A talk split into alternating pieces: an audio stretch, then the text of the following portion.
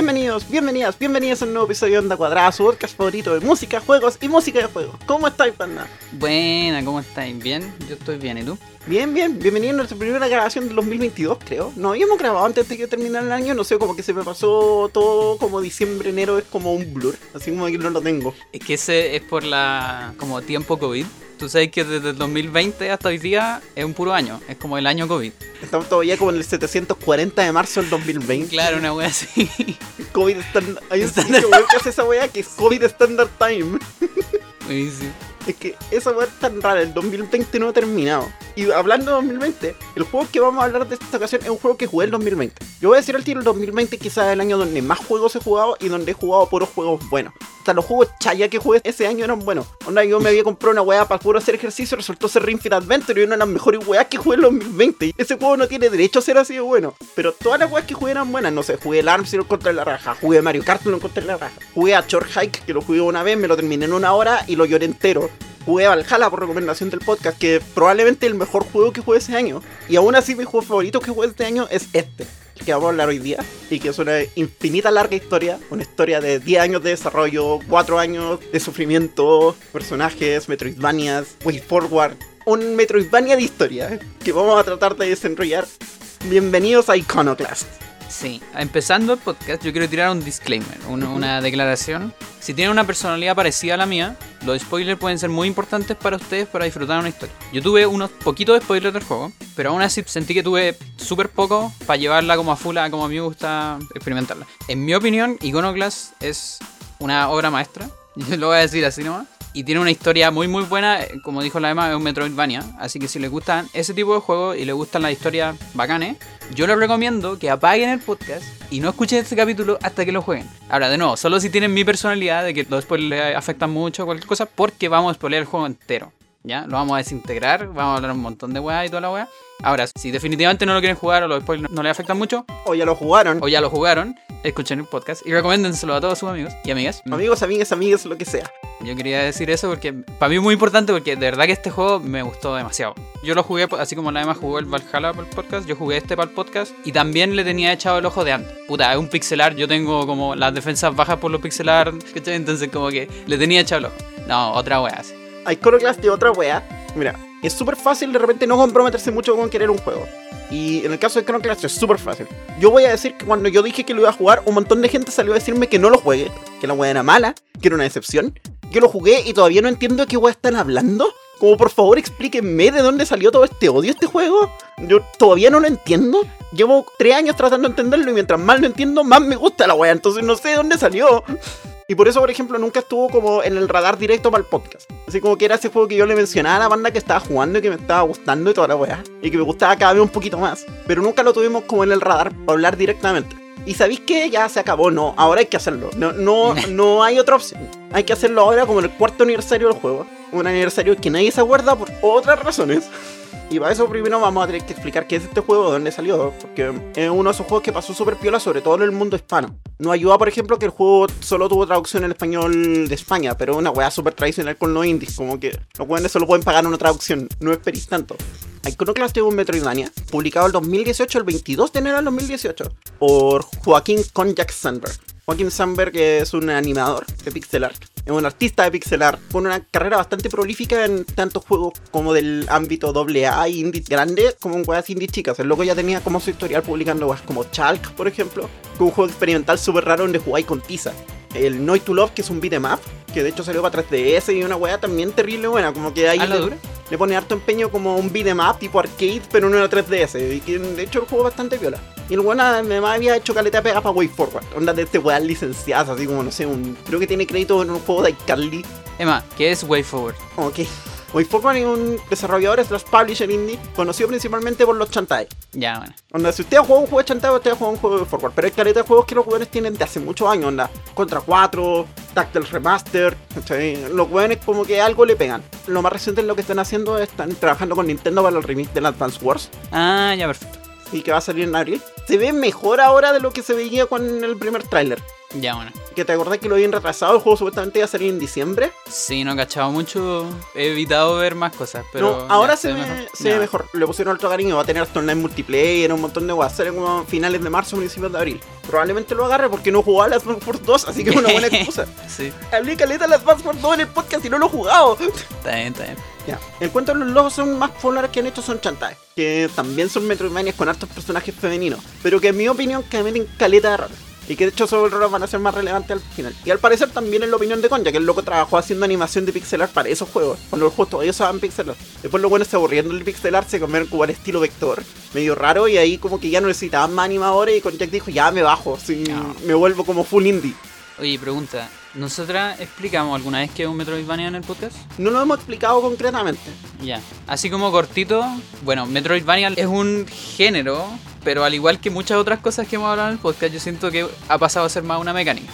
No lo sé. ¿No? ah. Yo creo que es uno de esos géneros ¿Sí? que todavía se sostiene como género por sí mismo. Es que más que género es un subgénero chiquitito del plataformero. Ya, eso es cierto, ya sí tienes razón. Y el nombre viene de, bueno, los Metroids, todo lo que es Metroid, Super Metroid, etcétera, y Castlevania. En Entonces, particular de Castlevania 2 para adelante y weas Ujú. como Super Castlevania 4 no, pero sí Ah, ya. Symphony of the Night. Y Symphony of the Night básicamente para adelante en la serie. Sí, de hecho ese es como el que la mayoría de la gente cita así como... Y bueno, juntando los dos nombres te da el Metroidvania, que tiene esta particularidad, es un plataformero como lleno de puzzles y en donde vaya obteniendo ítems o power-ups, etcétera, que te van desbloqueando como lugares nuevos en el mapa. Como que a priori el mapa está como que existe entero si queréis, pero tiene múltiples lugares que están cerrados. En el fondo tenéis que encontrar como la llave, pero la llave es en forma de un ítem o de un power-up. Y hay mucho de como de volver, como al principio, por ejemplo, vi esta puerta en el primer mundo, pero no la puedo abrir. Entonces después, no se puede. En el cuarto mundo descubro este ítem que tiene el mismo color que la puerta. Ah, ya, entonces ahora me acuerdo de esa puerta, vuelvo allá y encuentro una cuestión. Tiene mucho de eso. Eso es como Es un más- formato de plataformero donde la plataforma no es lineal. Al contrario, por ejemplo, los plataformeros conocidos como Mario, Kirby, Zelda. No, no Zelda. Donkey Kong, Zelda 2. eh, Zelda 2, Sonic. Las plataformas no son lineales. Una vez que avanzáis hacia un lugar, podéis volver. La mayoría de la- de las salas están diseñadas para que podáis atravesarlas de más de una manera. Y que suelen poner mucho énfasis en opciones de movimiento y en combate. Al contrario de otros plataformeros donde el combate se limita a que saltee en la cabeza de un oponente. Estos juegos tienden a tener mucho más énfasis en armas, en muchas formas de combate, que a la vez en muchos de ellos funcionan también como formas para obtener más movilidad. No sé, en Metroid, una de las primeras weas que obtení es el arma de hielo, que no solo le pega a los enemigos, sino que los transforma en plataformas temporales para que podáis seguir avanzando, ¿cachai? En los Castlevania, tus transformaciones no solo te ayudan a, a derrotar a los oponentes más rápido, te ayudan, no sé, a llegar a una plataforma que no estaba disponible antes, ¿cachai? De esa manera funcionan los juegos de plataformas no lineal. En particular, para Iconoclast, una de las influencias más grandes determinada en Metroid Fusion. Ya. Metroid Fusion es un Metroid de Game Boy Advance, es el primer Metroid de Game Boy Advance, es como el follow-up directo de Super Metroid. Es bastante divisivo entre varios de los fans de Metroid, quizás el Metroid más divisivo. ¿Es el que salió junto con el Prime? Sí, ese es el que salió con Ya. Prime. Es básicamente basado en objetivos. El mapa está como separado en áreas, cada área como que tiene su propio como interconexión, pero el, área grande como que no existe, ¿cachai? Mm. No es como un solo gran mundo interconectado, sino que es un mundo separado en diversas áreas. Se parece más, no sé, al Banjo Tooie en progresión, donde como que todas las weas están conectadas entre sí, pero es cada una un área en vez de ser un mapa solo gigante, ¿cachai? Y está como basado en objetivos. Entonces tenía un objetivo súper claro de andar a este lugar y hacer esta wea. Y eso como que lo hizo súper divisivo, sobre todo para los que eran súper hardcore fans del Super Metroid en ese momento. Que era como la parte de la historia en la que Super Metroid agarró calete de vuelo. Así como que la gente empezó a glorificar Super Metroid, así como que era la, mejor wea desde la mejor wea. Voy a guardar mi opinión del Super Metroid. Entonces a un montón de gente como que no le gustó Metroid Fusion en su momento. Pero en retrospectiva el juego agarrado caleta de cariño. El plataformeo está súper bien hecho, las físicas son muy buenas. No está como todas esas flotines que tiene Super Metroid, los buenos polieron la física muy bien. Y la mejoraron aún cuando el Zero Mission, como el remake de Metroid NES que hicieron en el mismo autor de Fusion y que les quedó mucho mejor. Metroid Dread, el Metroid más reciente, es secuela directa de Fusion. Los eventos de Fusion son canon a ese juego y directamente tienen toda la influencia. Por lo tanto, un juego que ha ganado como mucho cariño en retrospectiva. ¿cachai? Fuimos muy Como- duros como con Iconoclast. wea. Como Iconoclast. Porque Iconoclast también está estructurado de esa misma manera, como que tiene diferentes áreas separadas en un mundo grande, que están interconectadas entre sí, está también armado en objetivos. De hecho, una de las primeras alfas de Iconoclast parece que fuera un ROM hack de Fusion, así... es increíble. Bueno, de hecho, en la página de Konjac hay un. se llama Ivory Springs. Ivory Springs. Ivory Springs. Que es como. podría decir así como Iconoclast Classic. Iconoclast Pico 8. la cagó. No lo he jugado, en volar voy a jugarlo después. Yo solo he visto un long play. Ya, ok. Es que es impresionante porque la weá empieza igual. Tiene exactamente el mismo inicio. Los personajes son chiquititos, están como hechos en el estilo de, de Noise to Love. La weá es impresionante, empieza igual. Partís con Robin saliendo de tu casa, caminas a la izquierda, te peleas con un jefe, caminas a la derecha. Es la misma weá. Y eso es como lo más llamativo de Iconoclast. Una de las cuestiones que más me hace querer este juego es que Konjak tenía esta historia que quería contar, que necesitaba contar, que la tenía pegada en su cabeza como por años. Y que tú cacháis que el weón la tenía en Ivory Springs. Así como lo único que ha dicho que era diferente entre los dos es que el tono de Ivory Springs era menos serio. Sí, eso se cacha. De hecho, el tono de Ivory Springs en general se ve como, estoy hablando estéticamente, poco en el tono, por así decirlo, de Block Rock. Después vamos a explicar más esa idea, pero el juego parte como súper inocente y como bonito, ¿cachai? Incluso con música bonita y toda la wea, y después como que se va de lleno a otra wea. Y lo entiendo harto porque yo he hecho lo mismo como creadora de cosas, así como de historias. El logo también tiene otros juegos antiguos, por ejemplo, Mina de los Piratas, Sí. que es precisamente Mina es una personaje de Iconoclast y es parte de una como civilización que por otras civilizaciones llamada los piratas, como despectivamente. Entonces, claro, se da mucho eso en desarrolladores que tenéis como un montón de historia y como que se cacha que Iconoclast fue una cosa que, que quería meter muchas de esas historias que le hicieron sentido y que se transformó en algo más serio, porque ahí también lo vamos a explicar con el nombre y toda esa weá. Pero antes de eso, yo creo que podemos tirarnos con un tema. Adelante. Entonces vamos del soundtrack de Iconoclast llamado Birdsong en su upload oficial. Eso tiene mucho sentido después. Todo tiene sentido, te lo puedo explicar. La canción del pájaro. El soundtrack de Iconoclast por Joaquin Konjak Sandberg. Creo que le voy a decir Konjak de aquí en adelante porque no me pidan pronunciar tanto nombre. no me acuerdo qué número de tema es, así que solo voy a decir el nombre. El tema que suena en Charged Wastelands, Chile.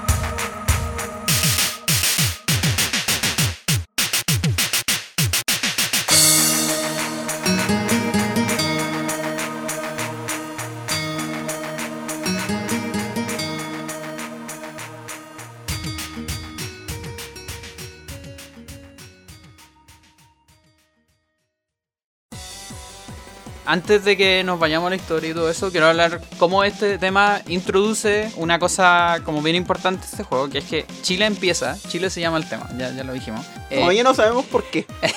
es porque es Chile, porque es un desierto, está florido, tiene cactus. Obvio que es Atacama. Y, y aparte, la canción tiene mucho eso, porque tiene varios vientos que yo diría que están más cercanos de la zampoña que de la flauta y que lo distancia harto más de lo que es como todo el desierto como más cowboy, Lejano oeste. Y también el otro desierto que es muy típico en los juegos, que es como egipcio y cosas Sí. así. Entonces yo creo que sí es así como agregar a la lista de música inspiración altiplánica y weón. Pongan más música altiplánica en sus soundtracks de juegos, cobardes. Perdón, hace rato que no hacía ese meme. Pero algo que me gusta mucho de este tema es que parte al tiro con la percusión, esa la. Como que casi te pone en un mindset así como este va a ser como chiptune. Música muy muy retro, pero después entra con un montón de instrumentos que no son retro, para nada. Entonces hay un contraste súper brígido y por eso me gusta mucho entrar con este tema, porque el contraste entero que Iconoclast tiene sobre agarrarse un montón de cosas que son retro, de cosas antiguas, etcétera, pero a la vez tener un montón de weas como más modernas y aparte de arriesgarse a contar cosas que siento que otros Metroidvania no cuentan. Este juego tiene esa weá que yo de cierta manera le llamo como el post-chiptune, que es componer como si estuviera escribiendo chiptune, pero sin las limitaciones del chiptune. Que una weá que por ejemplo Undertale también hace. Y si queréis pensarlo de una manera, lo hace hasta el Sonic Mania, ¿cachai? El Sonic Mania también tiene esa cuestión de que está escribiendo no como eran los juegos de Genesis, está escribiendo como recuerdas que eran los juegos de Genesis. Que es la misma idea, porque al final lo que nosotros nos pasamos en esa idea como de nostalgia toda la weá, los recuerdos que tenemos obviamente son recuerdos nomás. Y las weas suenan más impresionantes cuando éramos chicos. Y por lo tanto esa idea de que no tenéis que escribir como suena, tenéis que escribir como parece que suena. Escribir como la gente se acuerda que sonaba. Que sonaba más lleno, que sonaba más rico. De repente porque la CRT te mataba el sonido, que tenías que hacer weas impresionantes. Que lo discutimos hasta en el episodio de Millie, si queréis. Lo mismo pasa con el pixel art. El pixel art de Konjac no finge en ningún momento ser pixel art como, no sé, Shovel Knight. El Shovel Knight igual como que te da la impresión que si lo miráis lejos parece que fuera un juego de NES. No, esta weá no tiene ni por dónde. El pixel art de Konjac by Iconoclast es una weá que solo puede existir en computadores modernos. Sí, de hecho, no acuerdo si alguna vez lo mencioné en el podcast, pero hay un concepto que se llama como la era high bit, que es el pixel art moderno en el fondo, que agarra un montón de cosas antiguas, pero que es arte que no podría haber existido en los 90 o en los 80 o cualquier cuestión, porque tiene demasiadas cosas estéticas que son modernas y que necesitan que los videojuegos como arte y como medio creciera más. Esa idea que está ahí en el fondo creando estética moderna con técnica antigua. Exactamente. Que una weá, por ejemplo, no sé, si has visto el arte de Iconoclast te das cuenta que hay caleta de dithering. Tú cachas lo que es el dithering, y esa técnica cuando, como tenía una paleta delimitada de colores en el pixel art, no siempre tenía un buen espectro de colores. Entonces hacer cuestiones que tienen que transicionar de un color a otro es súper complicado. Entonces, ¿qué haces? Por ejemplo, una de las técnicas que se puede hacer es dithering. Lo que haces es que pones algunos píxeles de un color y algunos píxeles de otro entre medio, súper difuminados, de manera que parezca que en el fondo estáis reproduciendo un color que está entre medio de los dos. Esa wea, un montón de software la hace automáticamente ahora. Cuando Concha hizo toda esa cuestión, la hizo manual. Y el weón está haciendo como sprites gigantes, haciendo dithering manual, porque el weón necesita ese nivel de control. Y porque ahora puede hacerlo, ¿cachai? Porque ahora tenéis las herramientas para hacer ese nivel de control así de preciso en los píxeles. Y por lo tanto está usando una técnica antigua que el weón en rigor no tendría por qué usar. No tiene por qué limitarse a tener un índice de paleta de colores. El weón podría usar todos los colores del espectro que quiere. Pero usa la técnica igual. Porque ese nivel de técnica es importante para reproducir la estética que necesita. Yo creo que hay harto como tema, claro, como de consistencia respecto a esa estética. Porque de hecho igual Konjak ha mencionado que él no tendría ningún problema en, por ejemplo, hacer su juego en 3D y como con ultra weas así triple A y wea. Pero el pixelar es como la técnica que le permite lograr hacer lo que quiere en el tiempo. Porque aquí ya vamos a entrar a este tema. Siempre hablamos del mito del desarrollador solo. Konjak es, según yo, el caso que es realmente un desarrollador solo. Porque ni siquiera Toby Fox ya lo mencionamos, ¿cachai? Pero este weón como derechamente como que hizo todo, es, es palpico. De hecho tú lo podéis ver en, el, en los créditos. Y compráis como los créditos de Undertale versus los de Iconoclast. Los créditos de, de Iconoclast es como todo Konjak y lo único que no es Konjak es, es los playtesting, el publisher, Y el port. bueno, es palpico, así como... Entonces ahí tú entendís, claro, que el loco se demoró 8 años y a todo esto no la pasó bien. Él mismo dice en toda su entrevista, no es un ejemplo a seguir, no hagan lo que yo hice. Es que es el tema. Konjac no es el mito del desarrollador solo. Konjac es la realidad del desarrollador solo. Toda la razón, toda la razón. Es que. Bueno, hablaremos de eso más adelante. Pero ya, vamos al juego, porque ni siquiera hemos explicado qué weá es. Sí, tranquilo. Iconoclast empieza con un personaje, con Robin. Robin es una chiquilla, 17 años según el lore del juego. Hace poco su padre murió. Y su padre era un mecánico. En esta sociedad, este mundo está controlado por un gobierno teocrático. Aquí voy a tirar al tiro términos grandes, no se asusten. Eso significa que es básicamente una religión y un gobierno al mismo tiempo. Conocido como la One Concern, la sociedad única en la traducción en español. Una de las cosas que está prohibida en este mundo es que todo el mundo tiene asignado sus tareas. Es decir, el gobierno te dice que weá tenés que trabajar. Pero Robin quiere ser mecánico, como su padre. Robin quiere ser ingeniero. Robin quiere ayudar al mundo con su capacidad en la tecnología y siempre lo, lo ha hecho. Y por lo tanto, en el fondo está trabajando ilegal. Y esta sociedad no va a aceptar que ella esté haciendo esa cuestión. De hecho, lo primero que pasa en el juego es que tú salís porque escuchas un ruido, te peleas con un jefe entre medio.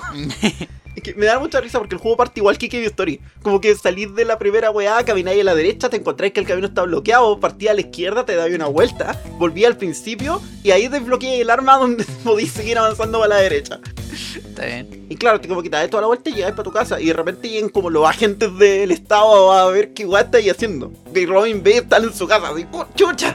Es bacán, a mí me gusta mucho esa escena porque encuentro que caracteriza muy bien al tiro, como que la primera impresión que te da, derechamente, porque son agentes. A mí al, al menos me pegó al tiro como la wea tipo Matrix, po, ¿cachai? Que son aquellos como grandes que vienen a controlar las cosas y que estáis haciendo cosas que no deberíais hacer, ¿cachai? Y me gusta mucho la música porque algo hace la música de esa wea que tiene unas baterías como bien, que como que se meten de vez en cuando nomás, como un break medio extraño y después como que vuelven es bien raro. La weá es que durante buen rato de la cutscene me convenció de que era música dinámica y nunca lo fue. Pero porque salía muy bien como con lo que decía, por ejemplo, la gente white, la gente blanco, cuando decía así como, mentirosa, ¿cachai? Y como que saltaba así. Y como que justo ahí sonaba la batería, es como, oh, es música dinámica. Y nunca fue.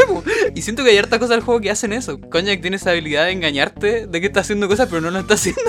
Es que esa canción es demasiado buena y toda esa musicalización es súper buena. Mira, un montón de las decisiones de escribir en Iconoclast son objetivamente como el pico. Pero eso no significa que no funcionen. Es que esa es la mejor wea de ese juego. Hasta las cuestiones que están hechas, entre comillas, mal, están súper justificadas estéticamente. Las weas que no deberían funcionar, funcionan. Sí. Y de hecho eso habla muy bien del tema que estáis hablando, porque tú queréis ser una mecánica y legalmente hacer funcionar las cosas como a la mala, pues, ¿cachai? Y claro, pues en este mundo, tal como decía la Emma, en el fondo para que tú seas un mecánico o un ganadero o cualquier cosa te tienen que bendecir. Entonces, por ejemplo, solamente la gente bendecida como mecánico, hay como una, una papa. La madre. La madre. Y ella tiene que bendecirte. Tú vas a ser una mecánica. Y eso nunca pasó con Robin. ¿Y su papá parece que también era como, o era...? No, su papá al parecer sí era como legal, pero eso no quita que Robin no lo sea, ¿cachai? Claro, claro. Y en el fondo esa es la razón. De hecho, una de las grandes como cuestiones es que Paul, el papá de Robin, sabe que Robin quiere, pero no quiere que lo haga porque sabe lo que le va a pasar. Y por lo tanto está súper asustado. Y hay un par de escenas en los juegos donde Robin que habla con su papá como en una secuencia de sueño. El papá está como súper, porfa, deja hacer esta weá. Como todavía estoy jugando con mis herramientas, ¿verdad? Y llegamos a esta escena donde están como los dos agentes, la gente black y la gente white. Esa escena es demasiado buena para esas mismas cuestiones, por cómo caracteriza a los personajes. Está como esta dinámica de policía bueno, policía malo. Sí. O en verdad el policía que está como en 40 tazas de café y la buena que solo se quiere ir para la casa. Black tiene todo el rato esta cara de, por favor, yo me quiero ir para la casa, weón. Después nos enteramos por qué, Sí. esa es la mejor weón. Está chata. Y White, por otro lado, el weón está pero paranoico, así. Está alterado, así como. ¡Mentirosa! ¡Objection! Fuera de sí, como que no tiene cabeza para nadie. Y todo esto, bueno, ya, mira, revisamos la casa, no encontramos nada. Así que vos quédate tranquila, porque si no. Te estoy mirando, cabrita. y claro, los weones salen, Robbie da dos pasos, le pega una weá en la puerta y resulta que va a sacar la llave inglesa. La llave inglesa es gigante. Esa es la weá como que más representativa del juego. Si ustedes han visto un personaje con una llave inglesa gigante, probablemente es de Iconoclast. Es tan poco sutil. Sí, este es un juego poco sutil. Y bueno, tú veis como esta herramienta gigante que es súper simbólica, así como es como groseramente simbólica, por así decirlo. Porque las herramientas que usáis y el hecho de que seáis una mecánica y toda la weá es lo que te permite avanzar en el juego. Porque son las herramientas que desbloquean los lugares nuevos, ¿cachai? Y toda la weá. En el fondo tú estáis desarmando el juego. Y otra cosa que notáis al tiro son como lo que son los iconos. Por ejemplo, tú grabáis en estatuas y la estatua se llama como icono de... Icono de oración. De oración eso. Y ahí grabáis tu juego también. Y aparte, una de las primeras cosas que Konjac como inconscientemente te hace hacer al jugador es que te hace destruir iconos. Porque te pone estatuas ahí que brillan y tú tenías una pistola y tú las destruís. ¿Por qué? Porque tú eres un iconoclasta. Así es. Explicaciones, porque este episodio va a tener demasiadas palabras grandes. Un iconoclasta es un término definido formalmente en estudios teológicos que tiene que ver con la destrucción del icono. Literalmente el iconoclasta significa destruir el icono como figura religiosa.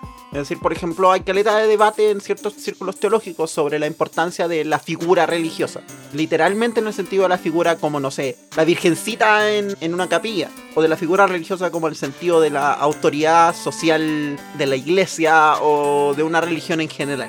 Por lo tanto, existen movimientos que respetan el icono, que consideran que el icono es una parte importante de la religión, y otros movimientos dentro de la religión que son considerados movimientos iconoclastas, es decir, que destruyen el icono. Nota que cuando significa destruir el icono no necesariamente significa destruir la religión en sí, sino que lo que estáis intentando implicar es que el icono no necesariamente conlleva algo positivo que quieras para tu religión. El tema es bastante complicado. No les puedo tirar esta weá así como ahora ya. Sí, pero en general la mayoría de las religiones suelen estar como en un punto medio, en donde como que hay un poco de ovación al icono, pero entendiendo que el icono representa algo más. El iconoclasta derechamente combate el fetiche. Por ejemplo, si alguien quema una, no sé, una cruz, por ejemplo, que es algo como que mucha gente se vuelve loca con esa weá, pero un iconoclasta no le va a importar absolutamente nada de eso, porque es un icono y no tiene ningún significado ni ninguna representación conectada con lo más grande que es lo que representa Claro. realmente la cruz. Y eso es como el iconoclasta es Tradicional. Claro, tradicional. Y en base al juego tiene mucho sentido porque el juego entero se define por los iconos. El juego entero está representado por estatuas, por imágenes, también en todo lo que es estético, como las figuras principales, así como triángulos, cuadrados, es muy geométrico. Es una sociedad muy iconolatra, una wea así, no me acuerdo cuál es como el contrario de iconoclasta, como del fetiche del icono, así. Exacto. Y nosotros entendemos como sociedad que un icono, me voy a poner medio filosófico en. El icono es solamente una representación de algo comunicacionalmente. El icono es como la capa más alta de representación comunicacional porque la weá no se parece. Esto no es, por ejemplo, no sé, como si tú ponías un sol, alguien se asocia que está soleado, pero eso es porque físicamente si tú veías un sol en el cielo es porque sabéis que probablemente hace calor. Eso es lo que se conoce como un signo. Es decir, tú lo deduces porque existe una correlación lógica. De la misma forma, si tú veis nubes en el pronóstico del tiempo, tú sabes que probablemente va a llover porque la weá significa eso mismo, porque cuando tú veis nubes en el cielo también asocias que va a llover. Una correlación lógica directa. Pero el icono no es una correlación lógica directa. El icono es una weá que nosotros arbitrariamente decidimos qué significa eso. El ejemplo más claro de un icono, y este es un ejemplo súper útil, por ejemplo, en discusiones de anarquistas, es el semáforo. Una luz verde no significa para nadie directamente, de manera lógica, que alguien tenga que avanzar en un semáforo. Es una weá que nosotros como sociedad decidimos significa avanzar en un semáforo. Y esta cuestión la decidimos por varias razones. La principal es que la decidimos por el bien de la gente. Porque de esa manera, si podemos regular el tránsito, todos los weones están de acuerdo en eso, hay menos accidentes. Pero por lo tanto, hay otros movimientos que consideran que esa weá es derechamente una representación de lo que está mal con la sociedad, ¿cachai? Por eso es que realmente los anarquistas la agarran con los semáforos. Porque los semáforos, irónicamente, son icónicos de una característica de la sociedad, ¿cachai? Es cuático que digáis ese ejemplo en particular porque muestra algunos de los problemas de los iconos y de los acuerdos que a veces se toman como sociedad. Porque, por ejemplo, ese icono no toma a la gente que tiene, ¿cómo se llama? Como ceguera de color. Claro, por ejemplo. Y que es lo mismo que pasa, por ejemplo, en Iconoclast y en general, que tenéis una sociedad que adopta reglas, pero que no toma en cuenta la opinión de toda la gente o la cuestión, etc. En este caso es como la sociedad del, lo que dicen como el tri. Sí, Muchas cosas están representadas como por triángulos y cosas así. el triángulo es como el icono derecho sagrado del juego. Sería como el homólogo, como el cristianismo, es como la cruz. Exacto. Esos triángulos equiláteros hermosos probablemente están en todo el juego. Sí. Bueno, volviendo como al tema, Robin pasa como por la primera área del juego, que es Bloodrock, que de principio suena como que el juego es súper inocente de momento. Claramente hay un lado bueno y un lado malo, así como tú eres una mecánica que está haciendo con esta weá, no podéis no pensar que si no es bueno. Y llegáis a una de las como asentamientos donde vive gente, el asentamiento 17. Te encontráis con el hermano de Robin, el Rock, que es un weón grande que ya vive casado, está como en su casa, ¿cachai? Como con su familia. Y el weón supuestamente trabaja para la One Concern. Lo que queda claro más adelante es que alguna vez trabajó como químico. El loco le pide ayuda a Robin porque la casa se está rompiendo, la casa no funciona. Es como ya, Robin, tú eres mecánica, ¿verdad? Arregla el califón. Y Robin, ya, puta la weá. Y una weá que pasa que es súper importante es que tú entras otra casa entre medio porque estáis esperando que él rolle. Y veis que una casa se destruyó. Te enteráis más tarde que efectivamente la One Concert destruyó la casa de alguien y mató a la esposa del señor Andrés, entre medio, porque ella dibujó un mapa. Todo lo que hizo fue dibujar un mapa, ver a buscar hongos. Los hueones le rompieron la casa y la mataron. El hueón está destruido, no sabe qué puede hacer. La gente está diciendo, puta, pobres señores, ¿qué le están haciendo? Deberíamos seguir las weas que nos dice la One Concert nomás, deberíamos hacerles caso. Entonces de repente llega un cabro chico, ah, Oli Robin, ¿cómo estás? Y mira, me armé una llave inglesa. Y la mamá sale, sale espantada, no, Robin, anda teniendo una mala influencia. Así como que está súper claro que la narrativa de este juego es que para el mundo, lo que está haciendo Robin es horrible. Y de hecho, la discusión que al final pasa en la casa del Ro es que ya tú llegáis con todas las cosas que necesitas para la casa del Ro y la empezáis a reparar. Y la señora del Ro le dice, weón, ¿por qué está Robin aquí? Esta casa está hecha a pedazos. Te dije que Robin está arreglando el califón. Pero weón, ¿no viste lo que le pasó a la casa 8? Por favor, estoy preocupada. Ya, pero tranqui, si no va a pasar nada. Si... Robin, ¿cuánto rato lleva haciendo esto? Ya, pero por favor, yo solo quiero vivir en paz. ¿Qué queréis vivir en una casa mala? Quiero vivir en una casa. Y, como esa conversación y Robin cada vez está más incómoda. Eso, Sí. eso es lo mejor parte. Esa cutscene es muy bacán. El loco se da la libertad de escribir weas que tú no veías en un plataformero normalmente. Como por ejemplo unas peleas familiar, que es una wea que tú veís, no sé, pues, en novela gráfica, en RPG a lo mejor, pero el loco te logra transmitir la incomodidad de una pelea familiar, de cuando por ejemplo un amigo te invita a tu casa y se ponen a pelear. Y tú estás en medio de la weá y tú no sabes qué chucha hacer. Y es tan incómoda la weá y está la hija así como que se va al rincón enojada, ¿cachai? Oh, es terrible. Y Robin cada vez está más incómoda, como que sigue haciendo la weá porque nadie le dijo que se detenga. Pero no sabe qué hacer, está como cada vez más lento, no sabe si en qué momento va a parar. Hasta que llegan los agentes. Te digamos, pues compadre. Y se la llevan presa y después le tiran la penitencia, que se llama en el juego el penance. o Sí, sea, penitencia es una buena traducción. Es como casi como un ritual. po. A los pecadores tenéis como que destruirles la casa con ellos adentro. Entonces, lo que tú veías es que es- van a destruir la casa de Elro, a ti te dieron presa y, y no te muestran más de eso. po. Tú no sabes cómo, en qué termina eso mucho después. Y Robin se escapa. Robin logra escaparse así. Conoce entre medio a Mina, es una pirata de una parte del pueblo Los Sisi. Y los dos se van. Y tú veis que se destroza la casa. Y antes de todo eso, tú veías una pelea. Una de las mejores peleas del juego. Que es tanque el ra. En las peleas del juego en general se dividen. Espérate, ¿cuál es esa pelea? En la segunda. Ah, la pelea con Mina. Ya, entonces, ¿cómo va a hablar de esa pelea? ¿Te parece si ponemos la música de esa pelea? A eso mismo y a Ya, ahorita. Así que vamos de inmediato del soundtrack de Iconoclast por Konjak. El tema de batalla número 2, Machines.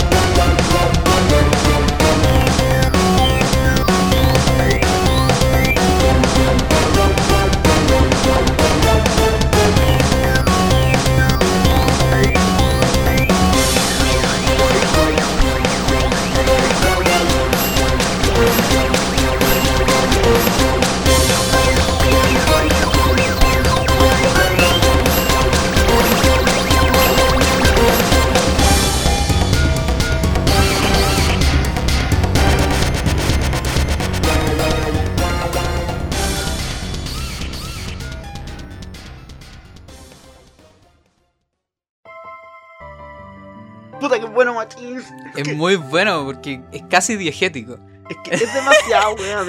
En uno no hablo del soundtrack en YouTube porque hay varios. Hay un comentario que dice, la mejor weá de este tema es que la mitad de los sonidos de este tema lo podrían haber hecho los mismos jefes. Sí, pues por eso mismo digo que es casi diegético, porque suenan como tarro, así como que le pegan con un martillo una cuestión, escucháis las tuercas, ¿cachai? Toda esa weá es muy bacán. De hecho, esto es súper deliberado porque este tema se llama Machines y los únicos jefes que lo usan son robots. Bueno, En general, como que los jefes están divididos en varias categorías y los robots casi exclusivamente usan Machines. sí. Y otra cosa que muestra Machines, me parece que es el primer tema que que entra con este motivo que es el tan tan tan tan tan tan tan, tan que se repite en un montón de canciones sí. de jefe y que por ejemplo no sé, para dar un contraste con Impressionables, creo que es el Batalla 3, sí. que es como Machines, donde tiene el mismo motivo, pero no tiene toda esa como farandulería de, de la percusión, entonces también te da esta weá como de jefe, pero es para cosas que no son sí. maquinaria y vuelve al final del juego también, pero ese ya es otro tema.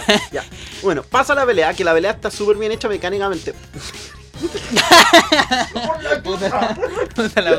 en términos de mecánicas de juego. El jefe no lo podéis pegar tú directamente, al menos no por las primeras dos fases. Todo lo que tenéis que hacer es esperar a que el jefe intente agarrarte como con la cola. Porque Skeleton es como un escorpión. Y que te tira la cola encima. La cola tiene una tuerca agarrable. La agarráis con la llave inglesa, la sujetáis con la llave inglesa y esperáis que Mina le dispare. Y así funciona como toda la pelea, básicamente esperando con mucho cuidado a los bosses. De hecho, una cuestión que pasa a caleta con los bosses robots en este juego es que casi todos funcionan así. Tenéis que esperar el momento preciso para hacer algo que funcione para matar al jefe. Sí, pues, de hecho juega harto con la paciencia en ese momento. A mí igual me gusta eso porque creo que es bien sincero. Por ejemplo, hay varios juegos en donde se da demasiado poder a tu personaje. Como que tu personaje solamente con sus poderes base, ¿cachai? Como que puede destruir a un gigante, ¿cachai? Que siento que es muy importante para este juego porque precisamente no es un juego de heroínas y héroes. Es un juego de sistemas. Entonces es importante que tú para destruir un sistema grande, por ejemplo una maquinaria grande, tú tienes que esperar el momento preciso en donde va a fallar esa maquinaria. Y para eso tenés que esperar y ser calculadora y fría, ¿cachai? Y que es precisamente cómo se desenvuelve la historia, porque no podéis destruir un sistema como con un héroe nomás. El cuento es que Minas y Robin se arrancan, logran escapar de la prisión donde estaban capturadas, donde pasa toda esta escena con los soldados. Hablando de gatos, mi gato se murió. Y tú querías salir. Oye, pero es que, mira, eh, no voy a explicar eso, vamos a dejar eso como fuera de contexto, ¿ya? Porque si no se alargan mucho. Pero esa es demasiado buena. Pero ya, filo. Te escapan y todo parece que va a salir bien hasta que llega un soldado y dice, no, se van a arrancar. Y les tira una granada, las captura un, un, Marinero, un marinero claro. entre medio, las bota de vuelta La- al mar.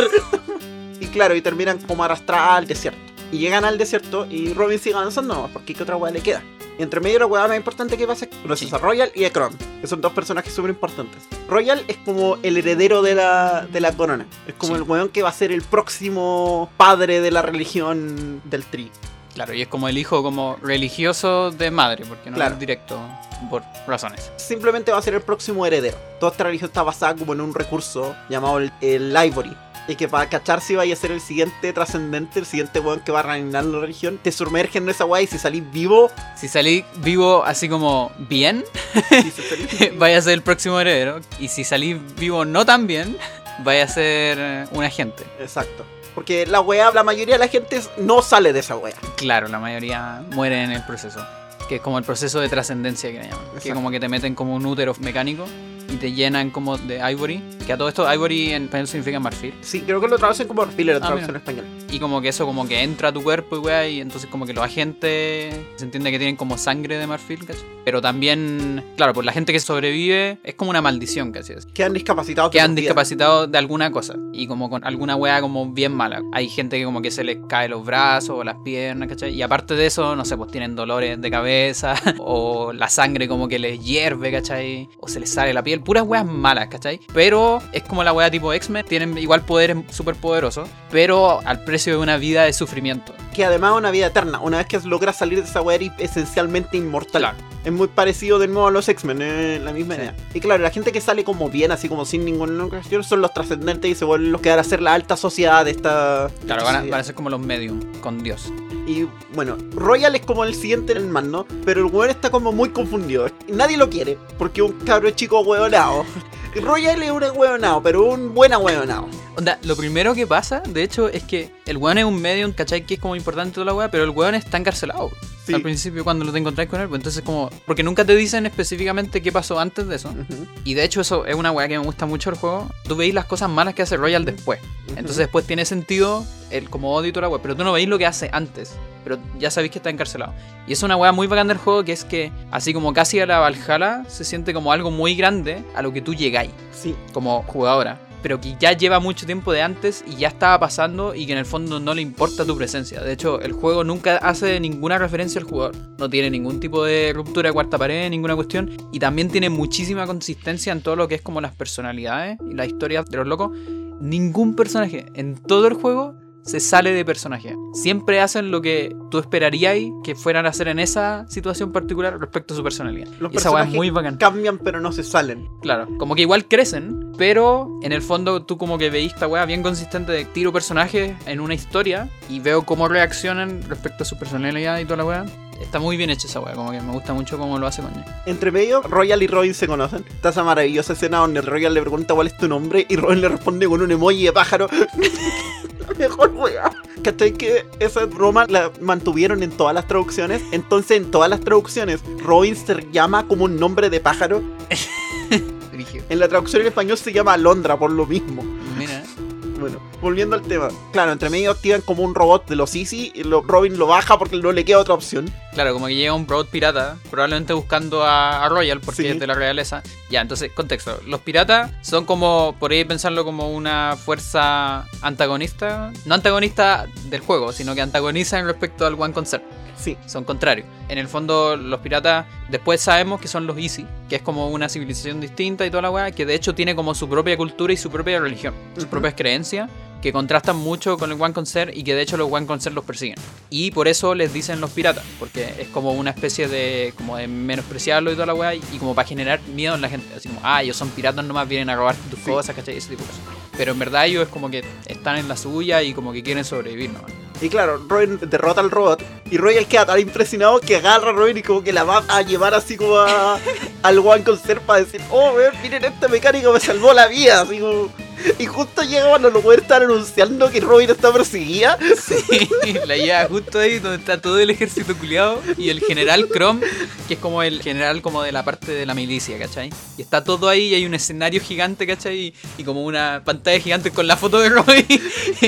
Y a mí me gusta esa parte también porque la canción culiada que suena de fondo tiene un látigo. No sé si que... Youth March en la raja. Empieza igual que el tema de Bowser en Mario 64. Tananana, tananana, tananana, ta ta tana.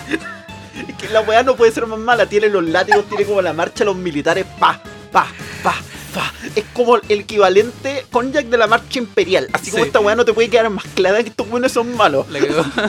Y Royal llega a tirar a Robin en la weá y como que Kron lo queda mirando como, al fin hiciste una weá bien. y Royal queda como, ¿qué weá? Bueno, Chrome también es una weonao. Sí, Yo quiero ahondar un poquito en Chrome. Puta, no tengo una mejor forma de describirlo. Chrome es básicamente Hugo Chávez. es que es un weón con delirio de grandeza. Es un weón que cree que él es el próximo elegido. Es un weón que se ha leído la Biblia. De hecho, básicamente aparece citando la Biblia canónica dentro de los juegos. Este weón jura que el elegido, que es él el que se las sabe todas, que es él el weón que está destinado a la grandeza. Por lo tanto, trata al resto como la mierda. A los únicos weones a los que respeta son a sus soldados, ¿cachai? Y eso no es como que vaya a importar más adelante. Y claro, ya se van a capturar a Robin porque ya Royal se las trajo en bandeja de plata, como el mínimo que lo van a hacer. Y Royal ve toda esta weá y de repente no sé por qué le pasa, que piensa en todo esto y la deja escapar. Y desde ese momento el weón básicamente ya no tiene eh, por dónde que estos weones lo quieran de nuevo. Como acaba de hacer que una fugitiva se escape. Por lo tanto, básicamente se va con Robin. Sí, pues de hecho se pitea un tren y toda la weá, se dirigía la weá igual.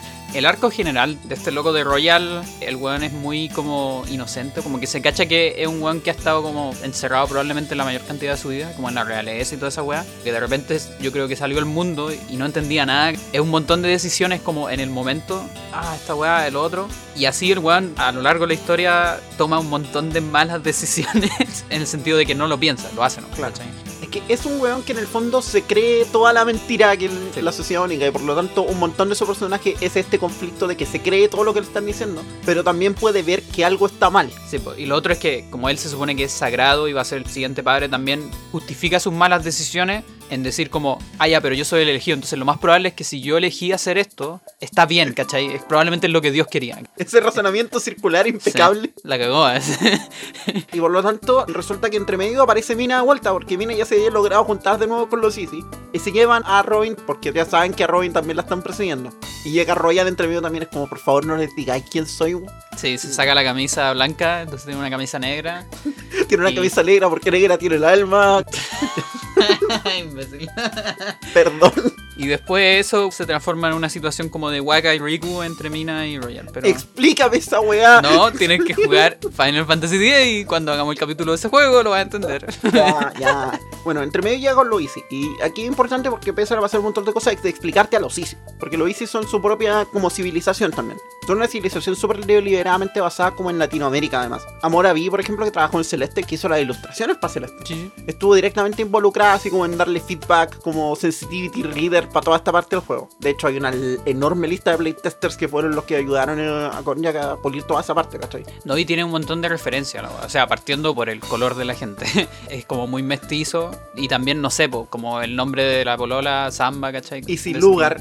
Entonces está lleno de referencias de eso y es como bien bacán. Y también el- la referencia a todo lo que es como el maltrato que la sociedad eurocentrista le ha hecho a los latinos. Sí.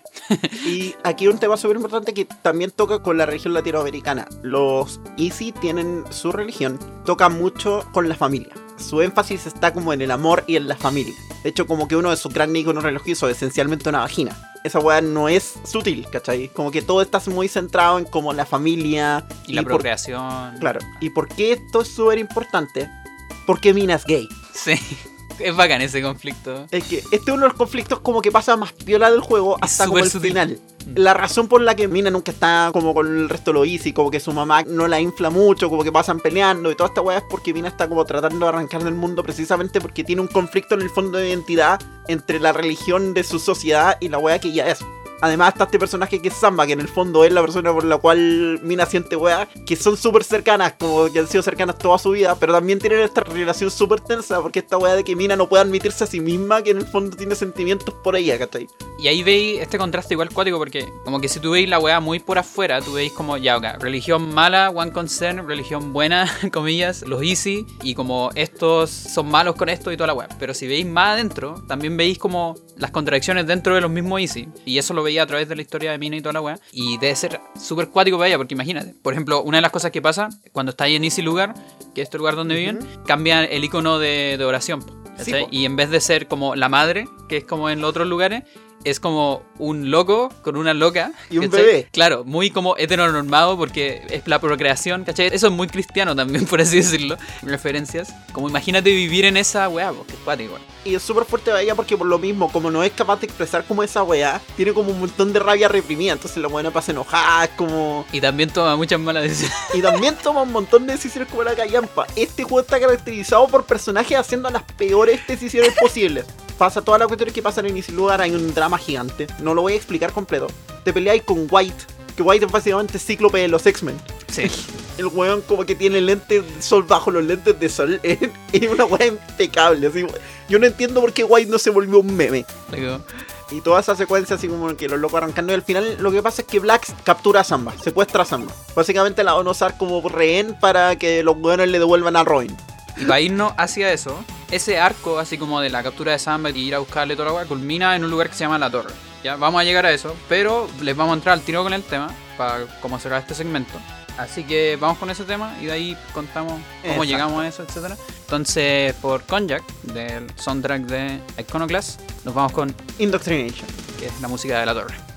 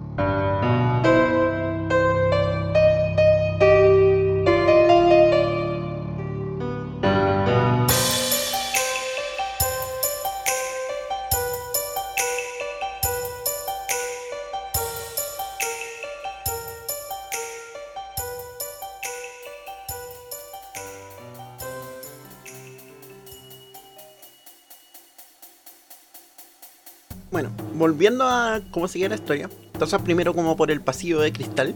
Es como una especie como de estrecho submarino, así como que podéis nadar y toda la weá. No es como que haya ser muy importante más tarde. No, para es, no es como que hayan voces ocultos que son como extensivos del lore del juego que están metidos ahí. Eso es una cuestión súper cool que el juego toma y que de hecho la inspiración es súper clara. El juego está tomando esta weá de Dark Souls tener como estos jefes, como estas cosas que existen en medio del juego, que no tienen mucho que ver directamente con la historia principal, pero que expanden el universo. Que es una weá que es súper importante porque este juego tiene un universo súper grande.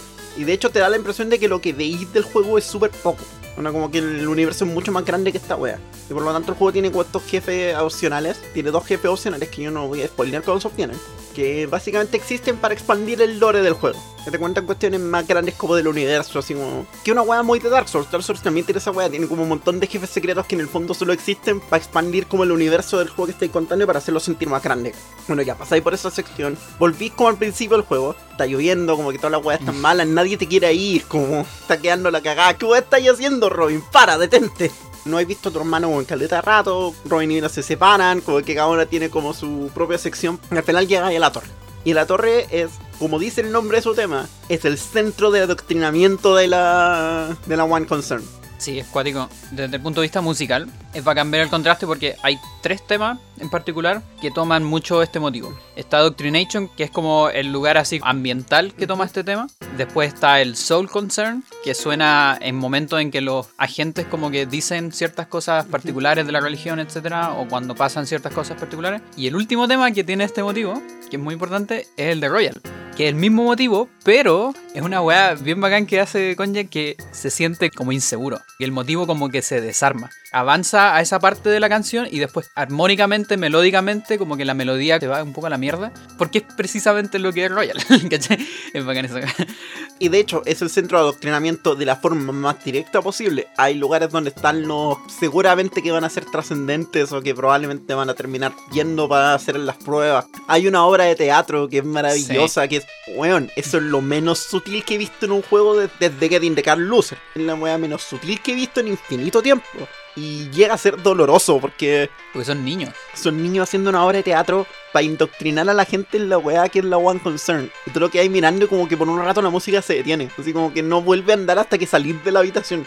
Una weá que el juego hace súper bien es utilizar silencios súper importantemente en muchos momentos. Hay muchas partes del juego que no tienen música. Cuando, no sé, estáis hablando con Polro en una secuencia de sueño, no hay música. Después de que termina esta parte, no hay música. Hay que dar momentos del juego que no tienen música. Y claro, llegáis a la torre, enfrentáis toda esta cuestión, te encontráis como con el Silver Watchman, que es otra pieza de lore que como que nunca se explica bien. Sí, y que tiene una canción, pero espectacular. A mí me encanta Duel, porque es un tema culiado que de hecho tiene el viento de fondo, ¿cachai? Es parte de la canción y también la otra pelea en donde pasa eso, que mucho después con Lorenz, encuentro que se da demasiado bien con la canción, así es bacán. Y todo te queda como súper claro que esta weá básicamente es el centro de adoctrinamiento. Así como, aquí hay gente que jura, por ejemplo, que el espacio fuera de esta cuestión es irrespirable, ¿cachai? Claro. Y que se tienen que poner como trajes gigantes para siquiera poder salir. Y tú sabes que esa weá es mentira, pues si tú estás viviendo afuera. Es como. Ese es el nivel de adoctrinamiento en los que los weones están. Juran que salir de esa torre los va a matar por asfixia. Y por lo tanto tú ves muy claramente el nivel de todo eso. Y cuando llegáis a la cima de la torre donde está capturada Samba, pasó una de las escenas más memorables del juego. Aviso de contenido, violencia. Sí. Porque tú visto la weá, no solamente Black capturó a Samba, capturó a Elro. Como toda la weá está mal. Así cortito, eso también pasa en la personalidad de los locos porque Elro es un weón que igual como que se las da muy de poderoso y, de proteger a todos, particularmente a su hermana, y como de vengarse y ser él el que las lleva tratar de ser el héroe. Entonces en una parte, él cuando llegan a donde está Black, pasa primero y cierra la puerta, como para enfrentarse a Black, en vez de ir todos juntos así, ¿cachai? Como equipo y la weá. No, el loco, malas decisiones, pero que están dentro del personaje. Y claro, Black le saca la chucha y le rompe el brazo. Y ese brazo no vuelve. Y se lo saca. Las palabras no cambian a la gente, la serie así. No, no estaba preparada para cuando pasó eso. Weón, así como- Claro, el tema ya está tomando temas duros, pero aquí se pone como gráficamente duro. Y después se pone más gráficamente duro. Que es súper raro porque ya todavía he visto como personajes morir en el juego y todo, pero hasta el momento todo se sentía como muy de videojuego todavía. Pero el momento en el que el juego se detiene para que Black le saque un brazo a Elro. Y como que lo veía, así como que Sí. veía a Black sosteniendo el brazo, así como... Sí, es como chuta. Esta weá pasó de verdad. Y además es súper raro verlo en pixelar. El weón no le hizo asco que es una weá que cuando se puso como en boga el tema de la violencia en los videojuegos, yo encuentro que la violencia puede ser un excelente recurso narrativo. El problema con muchos videojuegos es que de repente la violencia es el único recurso narrativo que tiene. Y muchas veces la violencia es solo un recurso que no es narrativo. Es súper complicado contar violencia bien en videojuegos. Y cuando estamos hablando de violencia, ¿qué significa? De cualquier acto de violencia que no necesariamente tiene que ser físico. Nosotros lo hemos visto, por ejemplo, no sé, hemos visto violencia sexual en juegos. Como en los huevonados Donovan acosando a Kira Miki en Valhalla.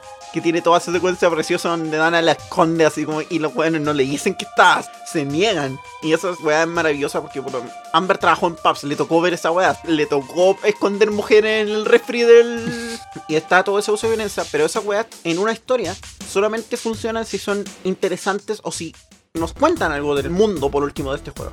En Valhalla, claro, nos cuentan que este weón es un, es un acosador de mierda y que además esta es una weá que ya ha pasado. No solamente con él, sino que nos cuentan lamentablemente que este es un mundo donde weones misóginos así existen, ¿cachai? En Iconoclast no, no habíais contado que esto estaba pasando, pero el mundo es lo suficientemente creíble como para que llegara a pasar, ¿cachai?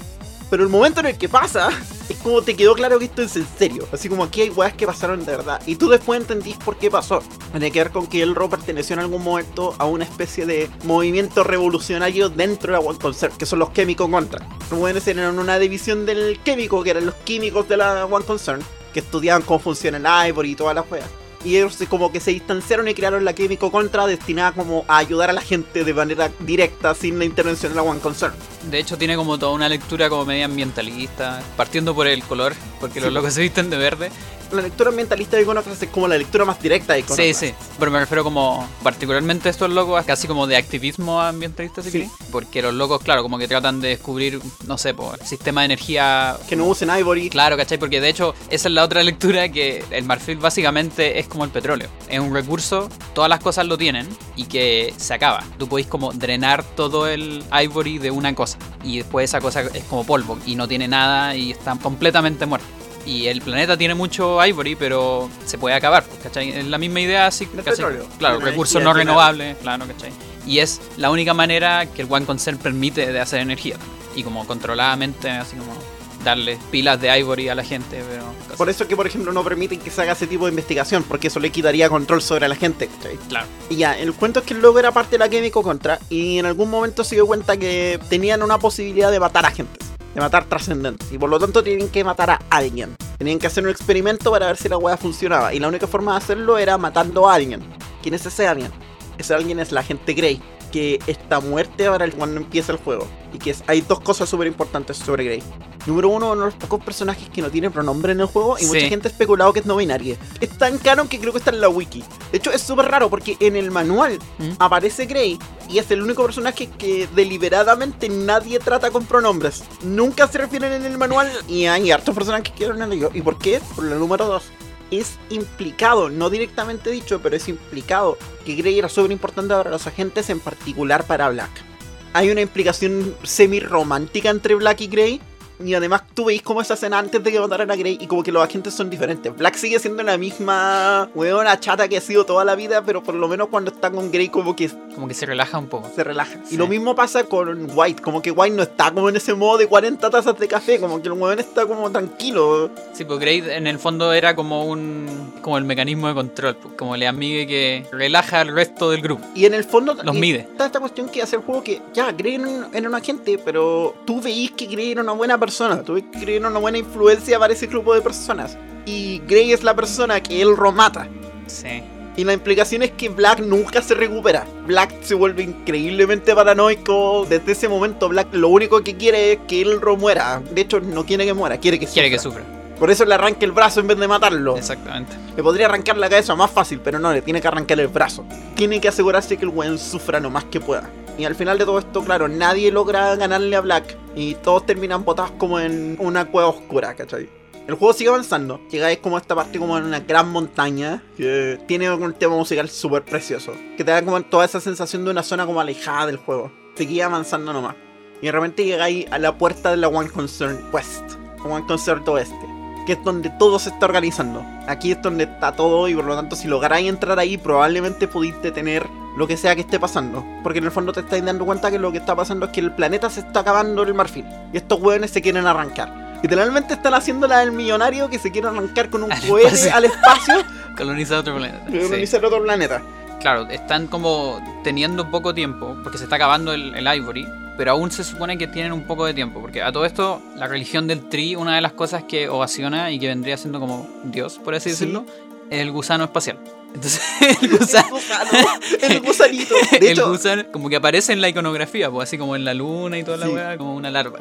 Entonces el gusano espacial es casi como Lavos, así como una weá que es cósmica, ¿cachai? Que nadie sabe cómo que es, pero que existe. Como que las escrituras dicen que va como a juzgar el planeta en mucho tiempo. Pero lo que pasa es que entre todas las malas decisiones que Royal toma, una de esas es activar un controlador gigante que está como en el fondo del planeta. Esto pasa un poquito antes. Y que cuando ya escapan de esa weá, porque la weá empieza como a salir y toda la weá Sí. con Robin, escapan, sobreviven, el controlador como que tira una weá al espacio. Y lo que cacháis después es que eso es como una especie de mensaje para decirle al gusano que haga como el día de juicio final ahora. Royal. Ahí sí que ya se da la mierda, ya nadie quiere a Royal de ninguna parte, ¿cachai? El weón triggerió el Armagedón, ¿cachai? Como esa onda. No fui yo, weón, no sabía. Entonces, cuando llegáis al One Concern, Royal como que quiere hablar con ellos, entonces como que pasa primero. Obviamente lo apresan, ¿cachai? Ah, no. Y después hay un arco un poco, no necesariamente extra, pero pasan un montón de cosas para que tú puedas infiltrarte a la cuestión. Que hay cosas importantes, pero el tema es que Robin logra entrar con Mina a la cuestión después. La animación de Mina con abrigo es la mejor weá Por supuesto. La amo, la amo demasiado. Amo Gus. Demasiado bacán. Y bueno, entráis como esta cuestión y aquí como que empecé a ver como el plan por dentro. Porque claro, ¿quiénes se van a arrancar en el fondo? Los que ¿Quiénes están en, en la cima de la pirámide, del triángulo. Claro, que están en la cima del triángulo. Y por lo tanto van a dejar al mundo botado nomás y el mundo se va a quedar con el Armagedón. Es como, qué weá. Claramente algo está muy mal. Por lo tanto, lo que hacen es que van y Robin se infiltra y empieza a ver más cuestiones. Como que empezáis a ver un montón de contenido extra. Llega la mejor arma del juego entre medio, la Super Shot. Que esa weá es brillante. con- En la zorra. No sé en qué momento se le ocurrió a Konja que esa weá, pero es la mejor weá. idea. Es un arma. No, no, déjaselo a los Ah, jugadores. Ya. Sí, sí, sí. Para que lo descubran. Es la mejor arma, pero tienen que jugar el juego para. Es la mejor arma, pero tienes que jugar el juego para verlo. Seguí avanzando y empecé a darte cuenta de cómo controlan a los trascendentes, toda esa historia. Es súper gráfica esa parte, de hecho, porque llegáis donde están estos úteros falsos y como que en un piso te dicen así como, solo puede entrar con un progenitor, creo que se llaman, que Sí. son como los sacerdotes. Restringido toda la weá. Entráis, veis los úteros como con vela y Royal siempre te dijo que era como sagrado y bonito y un momento en donde te acerca a Dios y toda la weá. Y después bajáis al sótano y están como los tubos a donde cae todo lo que no logró ser trascendente y son como puros pedazos de huesos y como de gente, ¿cachai? Esqueletos, esqueleto y como de que se drenó completamente. Oh, bueno, es terrible. Y el juego te hace caminar por ahí porque tenés que ir a buscar una cuestión. No podéis respirar así. Ese es otro detalle muy bacán de Konjac. Te obliga al jugador a hacer un montón de cosas que son como terribles. Y encuentro que es un recurso narrativo súper bacán como en videojuegos. Que es algo que solo los videojuegos pueden hacer. Es que esa es la weá, el storytelling visual y de gameplay de tener que hacer eso. Porque Konjac te presentó como los úteros mucho antes. Y tú los viste toda la weá. De hecho, hasta Mina se detiene a verlos porque son como una weá imponente, ¿cachai? Y toda esta weá sagrada y toda esa la historia bonita que te contó Royal. Y bajáis al sótano y está toda la muerte que generó esta cuestión. Y tú tenés que caminar entre esos muertos para llegar a obtener una llave. Y esto es como la mierda. Al final, nada de esto nunca fue bueno. Vais más adelante y te encontré que Royal está como detenido en una sala que lo drena, así como el weón no tiene poderes, estaba la cagada y está cada vez más enojado porque no entiende, weón, si yo soy el elegido, yo tengo. Todo lo que he hecho, lo he hecho por Dios. Te ¿Por qué pasa. nadie me quiere? ¿Sería una huevona? No, ¿Seré- todo ¿Seré esto es weón? oh, por Dios. Ya mira, nos estamos alargando porque es inevitable, es inevitable. Sugiero que pasemos al siguiente tema, que es el tema que suena en el bastión y se llama Blessed Creation.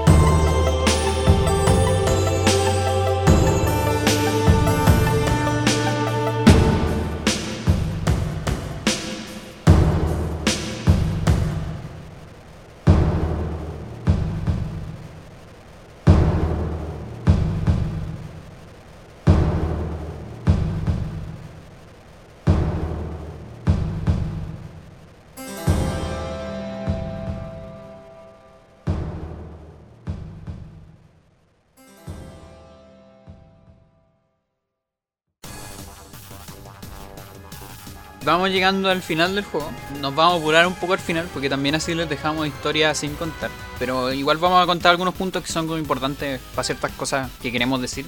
Una de las cosas que pasa entre medio de todo este hueveo es que hay un golpe de estado así. Al Chrome le dan los delirios de grandeza así al Claro, máximo. Chrome se entera que esta weá está pasando Mm. y se entera que te está quedando la cagada y decide, weón, vámonos a la chucha, como el weón le cae bien a todos los militares, organiza un golpe de estado Sí, y se quiere tomar la weá él. Ahí entre medio hay una parte súper sutil donde Black le pasa una jeringa a alguien para que mate a Chrome. Te peleáis con Black entre medio y empezáis a ver que Black también tiene como sus propios rollos, que en el fondo no se cree esta weá en verdad. Sabe toda la mierda que está pasando en la Console.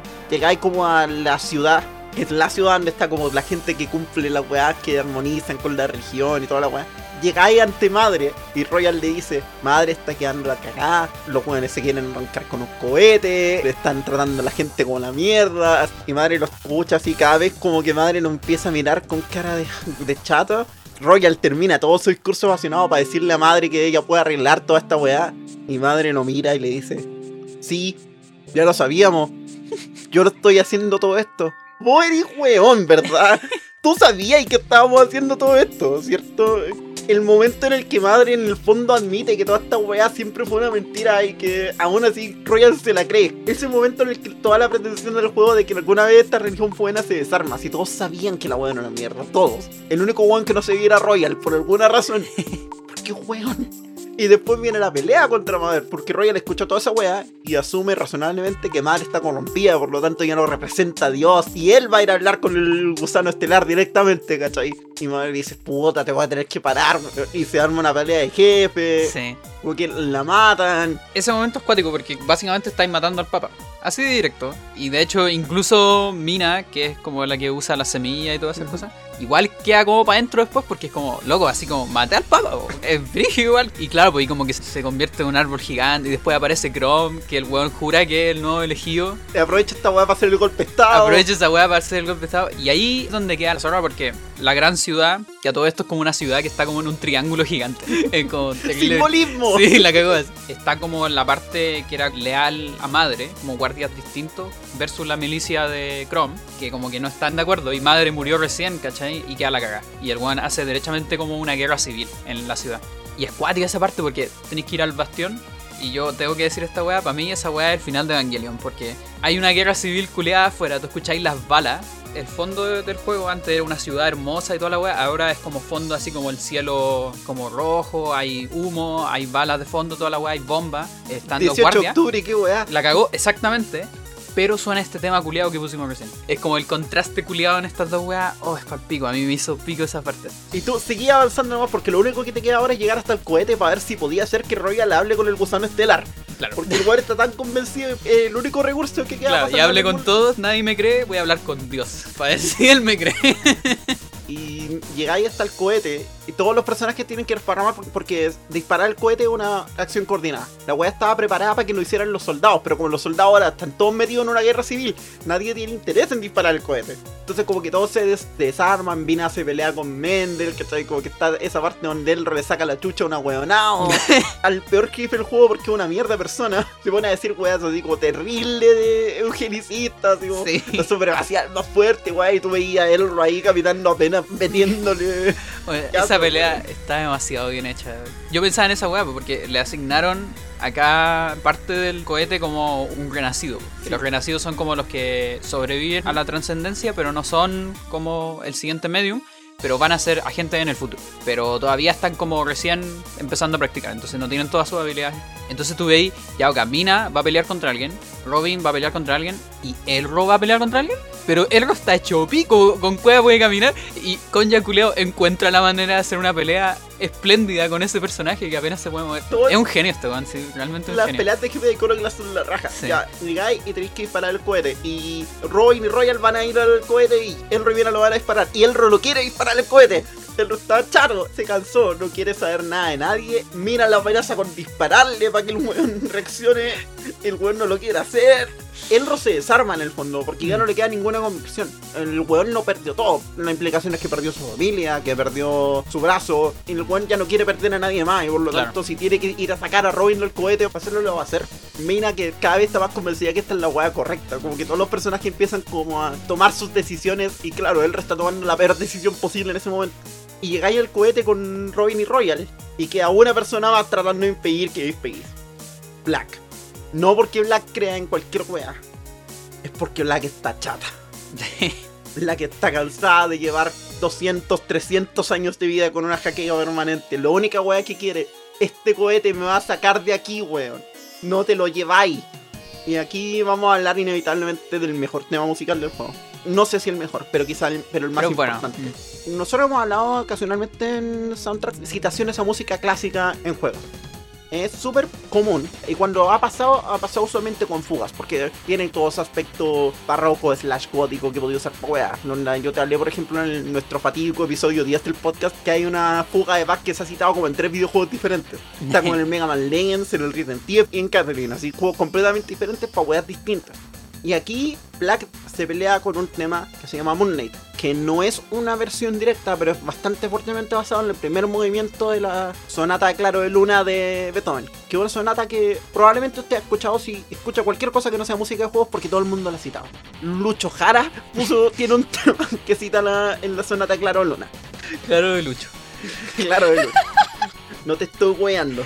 Ya. No, si te creo. Por lo tanto empieza a sonar Moonlight y viene la última pelea, lo que se supone es la última pelea de jefe contra Black. Y es la pelea de jefe más miserable del juego porque Black apenas se puede mover. Avanza como un par de metros por segundo. Esa pelea aún no es una pelea, es una masacre. Sí, no, es terrible. Y de hecho yo pensaba así como, puta, pero no habrá una manera así como de que no peleemos, porque en verdad se ve como muy injusta la situación. Black, no necesitamos pelear, de verdad. Y como que esperar harto tiempo, así como la Undertale insistiendo en Mercy, Mercy, Mercy. pero no pasaba nada, entonces ya filo. Y Black en el fondo te está diciendo, weón, he sufrido toda mi vida. Le he hecho caso a esta wea toda mi vida. No me vaya a quitar ahora la única oportunidad que tengo de dejar de sufrir. No me lo vaya a quitar. Es lo único que tengo. El sistema solo existe para esto. Y la matas. Pero no la matas. Avanzas un poco más en la plataforma y aparece el que yo considero el real jefe final del juego. Ivory Beast. Black está tan enojada que ya no podéis ni matarla.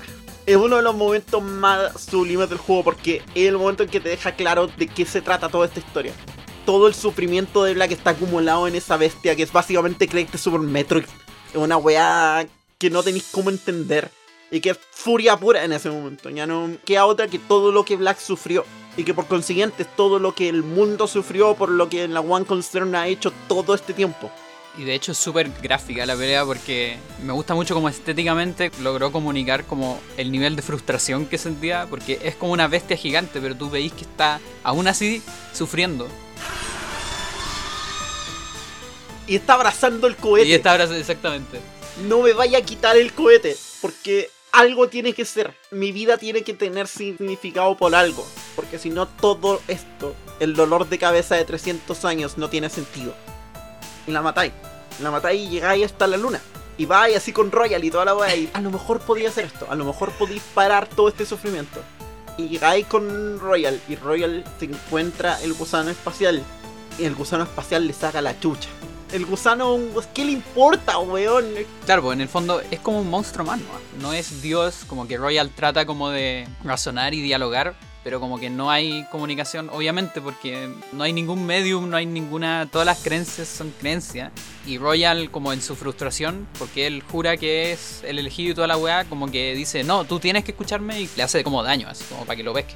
Y ahí como que ya queda la cagada y el, el gusano como que destruye una parte como de la estación y se empieza como a drenar el aire.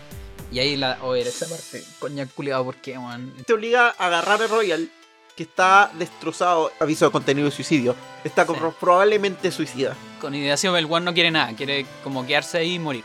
El Y- problema es que la única forma de pasar a través de las salas de esta estación espacial es que tengáis Tree. Y Robin no tiene Ivory, ¿cachai? Por lo Sí. tanto no le queda otra que arrastrar a Royal hasta que lo pueda llevar a la salida. Para abrir las puertas. Y. Royal está suicida, está diciendo, weón, no, todos tenían razón, soy una mierda, así como está ese contraste hermoso entre Black, que siempre supo que esta weá era una mentira, y Royal ahora dándose cuenta que todo era una mentira, y el weón ya no le queda más escape, y con la misma música más encima. Y aquí vieron las decisiones más inteligentes del juego. El último panel se rompió y la weá está demasiado lejos. No podí agarrar a Royal y abrir el panel al mismo tiempo. La única opción que te queda es dejar a Royal botado. Lo dejáis en el Oh, suelo, increíble. abrir la puerta y te vais. Fun fact, en el server de Iconoclast llega al menos una persona una vez al mes preguntando cómo salvar a Royal. al final todo esto nadie era salvable. Toda esta mentira existía por sí misma. El cohete existía para el cohete y para nadie más. Toda esta weá solo existía para beneficiar a unos pocos. Y al final el sistema no lo podéis quizás arreglar de adentro. Royal lo intentó toda su vida. Y lo único que logró fue terminar destrozado. Royal creía en el sistema hasta el último minuto. Y un sistema que hace las weas como ese no es un sistema defectuoso, es un sistema exitoso que está haciendo exactamente lo que quiere. De eso se trata Iconoclast. Iconoclast Sí. se trata de sistemas. Por lo tanto, la metáfora de la mecánica de toda la wea, este es un sistema roto. Este es furia contra una máquina. Contra una máquina que causó todo ese dolor contra tanta gente. Si usted ha escuchado la frase opresión sistémica, de eso se trata Iconoclast. Es un juego sobre cómo los sistemas, cómo las sociedades hieren. Y cómo de repente no queda otra opción que destruirlos, que eliminarlos completamente. Y esa es una wea súper complicado de contar. Porque es súper fácil hacer una wea donde es caricaturescamente malo. Pero algo que Iconoclast quiere hacer súper bien es contarte que la gente dentro de este juego, que las personas, incluso Royal, con todas las weas que hizo, con todo lo weón que es, son víctimas de un sistema a la vez que son ejecutores. Royal es tan culpable de lo que está pasando como es víctima de lo que está pasando. Y por lo tanto salvarlo no tiene sentido porque el momento en el que Royal entendió que toda esta weá era mentira, Royal ya está muerto. Sí, es cuático. Por eso les decía al principio del podcast, si quieren como una historia bacán y toda la weá, denle una oportunidad. Porque de verdad que encuentro que no hay tantos juegos que ataquen temas derechamente ideológicos. Y como tú decías, de sistema, como sistemático. De las cosas más cercanas que pienso son como todo el tema de religión en los Final Fantasy. Hay harto de eso. Pero de la misma manera que decíamos que, por ejemplo, Celeste se da el lujo de ampliar los temas del platformer, Iconoclast se da el lujo de ampliar los temas y la seriedad, si queréis, de los Metroidvania. Y lo hace de una manera que se siente muy auténtica. Que da mucho que hablar y que te, ah, Konja que es un genio. O sea, el one de verdad sabe escribir para videojuegos. Que una weá que a mí me queda muy clara en Iconoclast es que el weón necesitaba sacarse esta historia, así como que la tenía en su cabeza de hace rato, la necesitaba decir.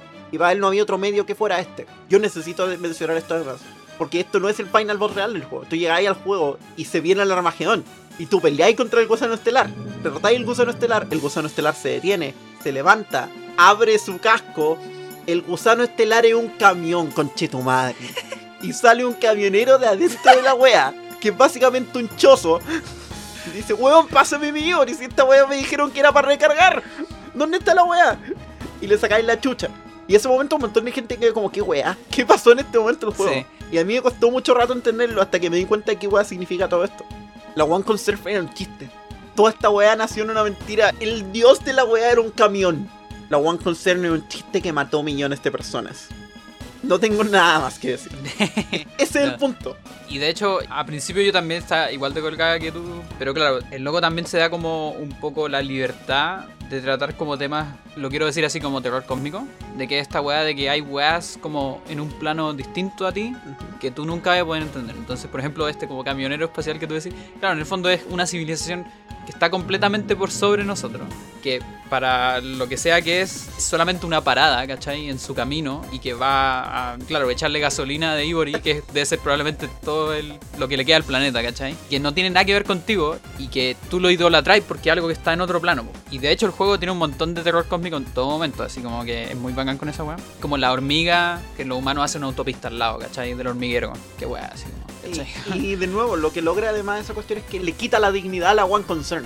Si en algún momento alguien quiso creerle a la One Concern, la One Concern era un chiste. Si no te queda claro que todo esto es una farsa, esto nunca valió la pena. Y además, eso no solamente hace que te podáis reír de la One Concern, hace que todas las weas que hicieron tengan aún menor razón. Si el Star Wars hubiera sido un dios de verdad, los weones probablemente tienen un punto. Pero no lo es. Todo al final fue una farsa. Y Robin logra detener al weón y salva el apocalipsis. Al final el mundo va a seguir viviendo. Y la única weá que quiere es llegar a la casa. Y el Ro diciéndole, ya, No te voy a decir qué a hacer. Ni siquiera hemos hablado de ese tema, pero también un tema. Hay un Mm. como hilo textual en el juego de que Robin quiere hacer weas, pero nadie le cree. Robin quiere tener como su propia agencia en su historia. Que Robin quiere hacer las weas porque quiere ayudar al mundo. Erro es, es un personaje de hecho súper sobreprotector con Robin. Con todo el círculo de personajes que es como perder a su familia, perder a su papá, toda la weá. Robin es como lo único que le queda, entonces no quiere perderla a ella también. Pero a la vez se vuelve sobreprotector y como que le quita agencia. También incluso Mina a veces le quita un poco agencia en ciertos lugares. Y de hecho esa weá es cuática porque el único weón que nunca le quita agencia a Robin Es Royal. es el único weón que cree ciegamente en el poder de Robin. Royal también es un weón al que nadie le cree. El Sí, weón po. está buscando todo el rato que la gente le crea, que la Claro. gente crea que el weón tiene poder y nadie le cree. Y Robin y Royal por lo tanto al final conectan por esa misma weá. Son weones que tienen el mismo problema. Y por lo tanto al final que Royal sea el weón que la sigue hasta el último minuto y que sea el weón que tiene que morir. Es que, de nuevo, te voy a insistir. Es súper fácil hacer estas weas mal. La gente usa como, se toma demasiado en serio de repente como insulto. Que intenta demasiado, como que muy tryhard, ¿cachai? Ujú. Iconoclast es más tryhard que la chucha. Pero es más honesto que la cresta. Konjak de verdad cree en esta wea que te está contando. Konjak de verdad necesitaba contar esta historia. Y es una historia que tiene muchas lecturas, que aquí ni tocamos, muchos ángulos Sí. argumentales que ni hablamos. Pero que termina con la idea de que el mundo puede mejorar. Cuando logran matar en Star Wars, el mundo florece. Florece con árboles reales. Florece con cosas de verdad. Tal vez tenemos ese poder. Y no solos, porque esta no es solo la historia de Robin. Esta es la historia de muchas personas. Muchas personas que murieron, que lo perdieron todo para hacer este mundo un lugar mejor. Tenemos esa posibilidad. De repente todo lo que queda es votar el icono. Pueden a Iconoclast por sí, la eso, chucha. jueguen a Iconoclast. Si les gusta el soundtrack, es muy bueno, lo pueden escuchar, lo pueden comprar también. Está en Eh. Bandcamp, está en Spotify, está en Steam, está en. YouTube en el upload oficial. El juego está disponible para PC en Steam y y en GOG, para Switch, para PlayStation 4, para PlayStation Vita. Pues, Y además, hace poco salió el porte de Xbox. De hecho, creo que el porte de Xbox es del año pasado. Así que eso, es una gran historia, a mí me gustó muchísimo. Es una gran speedrun. Aquí tenemos a la Taser oficial, una de las dos. una de las dos Tasers oficiales de Iconoclast. El juego tiene un tweak que se llama Tool Assist. No podéis no hacerle task. Sí, está bien. Yo creo que nos despedimos. Nos despedimos. Por lo mismo, nos vamos a despedir con el tema más importante del juego. Este tema está tan inspirado que yo siento que debería acreditar a Beethoven. Bueno, como que casi toda la música popular nace como de Beethoven y. No, este tema es de. Sí, no. Así que nos despedimos. Muchas gracias por escuchar una cuadrada. Yo soy Emma, Yo soy Pandora. del soundtrack de Iconoclast por Joaquin Konjak Sandberg. Tema de batalla versus la Ivory Beast, Moonlight. Muchas gracias por escuchar y nos vemos en el próximo episodio. Chao, chao.